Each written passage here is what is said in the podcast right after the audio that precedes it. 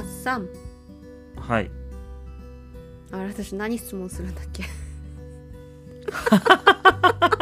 嘘あーでしょ。ごめんごめんごめん。今のはもう嘘だ。あの罪としてカットしないで使います。これはね。すいません。えー。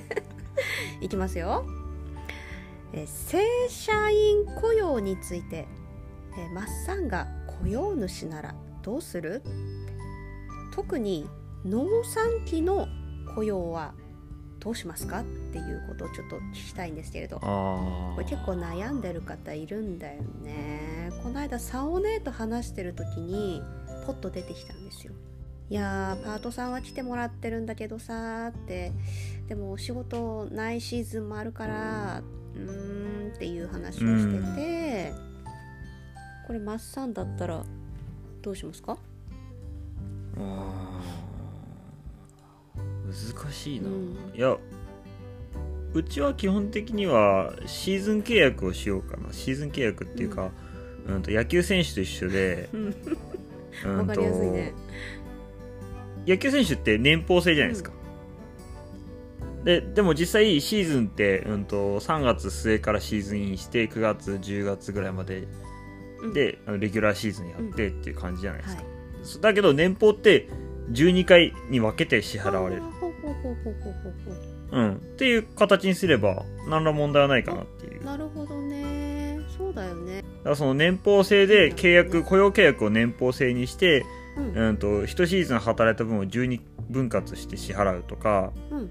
あとはうんとまあひこれが法的にありかどうかは分かんないですけど、うん。うん、と出向みたいな形でうんとなんて言うんだろう。その除雪とか他の仕事冬に仕事あるところに出向みたいな形で派遣をするっていう方法もあるかなと思っててであとは、うん、と僕は前にその聞いたのでは、本州の法人さんの方で聞いたのは、あのプロスノーボーダーを雇用してて、まあ、冬はプロスノーボーダーとしての活動があるので、うん。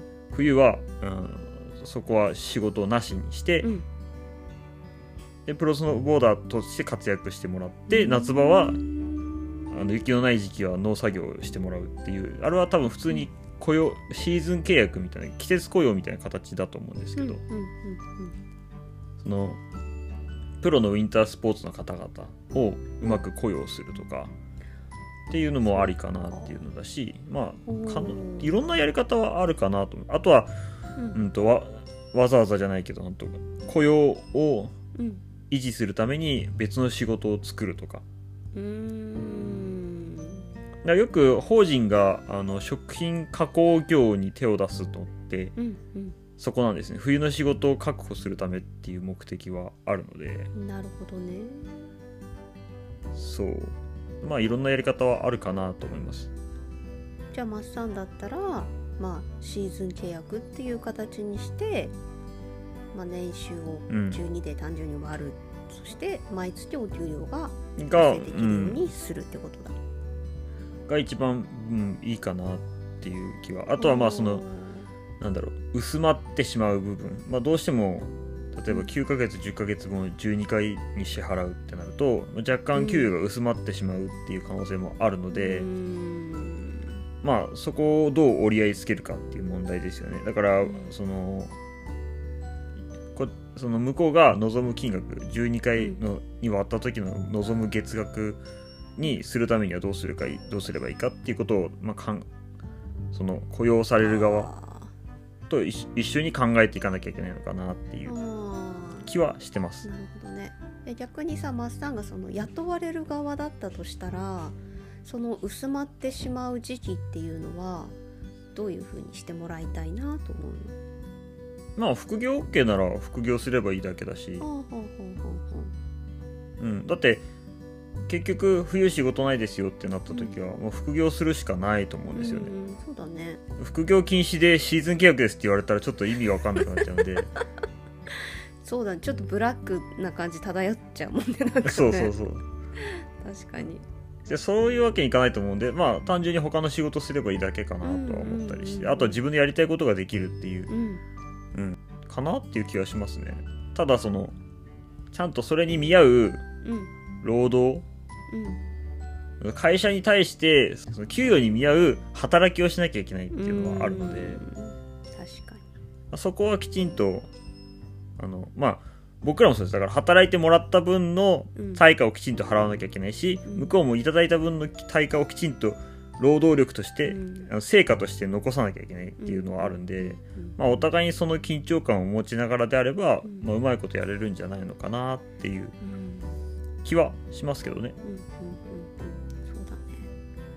なんか私も今、まあ、実家でお仕事してお給料いただいてるんですけれどその冬と夏の農産期がうちも、まあ、2, 回はいはい。2回ぐらい年にあるのでそこは別の短期アルバイトのところでお仕事させてもらってるんですけどそれ全く全然こう違う接客業のお仕事なのでなんかなんて言うんだろうな。気持ち的にも私はすごくそれが良くてシーズンアルバイト先に出向くっていうのが、社会とこうぐっとつながれるようなその接客のお仕事をするとそういう方とこう触れ合う機会もまたこう自分の中であー。1年の中でいいサイクルに最近なってきてるなっていうふうに思って、うん、やっぱりちょっとこう環境が変えて働けるっていうのは、まあ、農家ならでは、うん、いいところだなっていうの一つでもあるなって感じますね。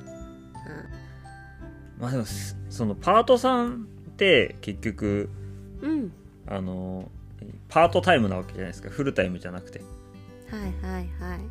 だからパートさんっていうのが多分お互いにウィンウィンウィンなんですよね。うんとうん。主婦の方も結局この時間からこの時間までしか動けませんっていう方もいらっしゃるし。そうだね。でこっちもあのいやそれ以外の時間いてもあのこっちもそれ時間ぐらいしか仕事ないしってなる。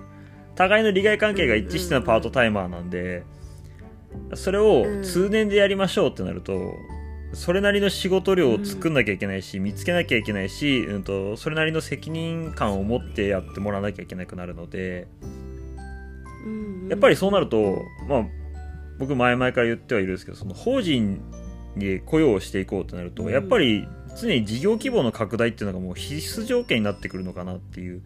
でうんその社員としてというか普通に常にフルタイムでの雇用ってなるとうん。やっぱりまずは昇給定期昇給っていうのが目に見えて出てくる課題なのでうん。僕らは例えばあのお米とか小麦とかのその土地利用型の農業の場合面積を増やしていかないことには事業規模が大きくならないんですよね基本的には。だけどあのあ大き要するに面積が増えないまま雇用をしてしまうとうん。去年と今年も全く同じ業績でしたってなったらうんじゃあえ去年より給料上がらないんですか？それはね事業規模一緒だったら上がらないよねってなったらえ一緒だよって言ってね、うん。でも日本の社会って定期昇給しますよねって言われたらえ そうだねうちはしないねってなっちゃうと多分あれ？って。キリってね。ってなっちゃうんでやっぱりあの僕ら経営者側としてはその定期昇給を念頭に入れないと通年雇用とかフルタイムの雇用っていうのは難しいのかなっていう。でやっぱりそこにやるとどうやってその事業規模を大きくしていくかっていうことを考えなきゃいけなくて、まあ面積が増えないんであれば他のものを作るとか、あとは本当に単価をどんどん上げていくとかブランディングするとかってやってとにかくとにかく売上利益をどんどんどんどん大きくしていかないと多分雇用しきれないっていうことが起こりうるのでうん。パートタイマーさんだったらやっぱり最低賃金を基準に考えてこれぐらいこれぐらいってなってくるかなと思うんですよね。そうね。うん、だけどやっぱり正社員とかフルタイムってなった時にはうん。やっぱりそこじゃなくてう上を見ていいってしまうっていうのがやっぱり日本人のうん。なんかそういう考え方としてあると思うんでそこは難しいですよね。まあ当然パートタイマーさんでも定期昇給は必要だとは思うんですけど。まあねありますそういうね、うん。企業さんもね。うん。そこを考えていかないとうんっていう。うん。そうか。まあいろんなねその雇用の形が今あるのでねさっきのその、うん。うん、繁忙期以外は別のところで副業していただいてとかっていうのが、うん、もっとねこうそれありきの農家で勤めるっていう風なスタイルになっていくのかもしれないなって今話聞いてて思ったし。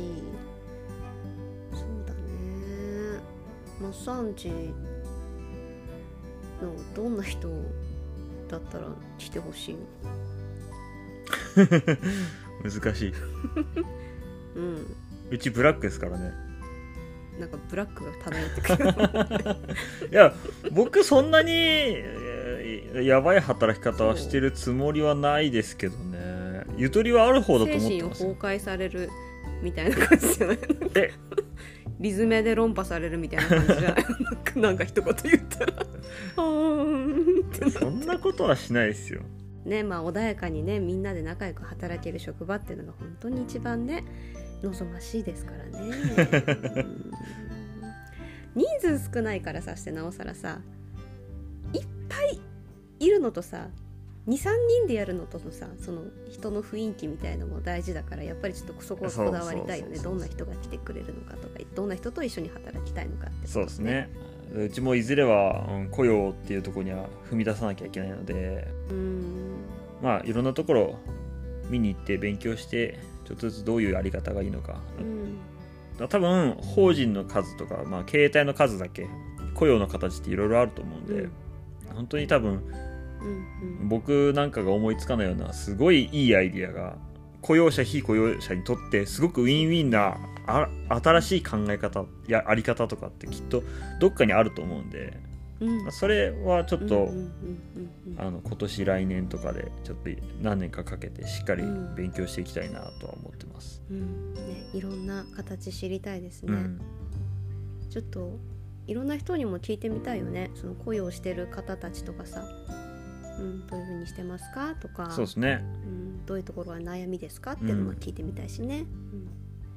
えー今回は雇用についてのお話でしたありがとうございました。